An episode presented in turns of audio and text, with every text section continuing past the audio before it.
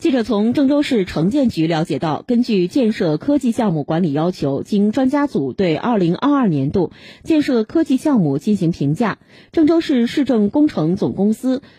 古河道淤泥中超浅覆盖智能化的顶端施工技术研究、河南省第一建筑工程有限公司小半径多曲面弧形钢箱梁智能制造应用技术研究等二十六个项目。符合条件，成功入选。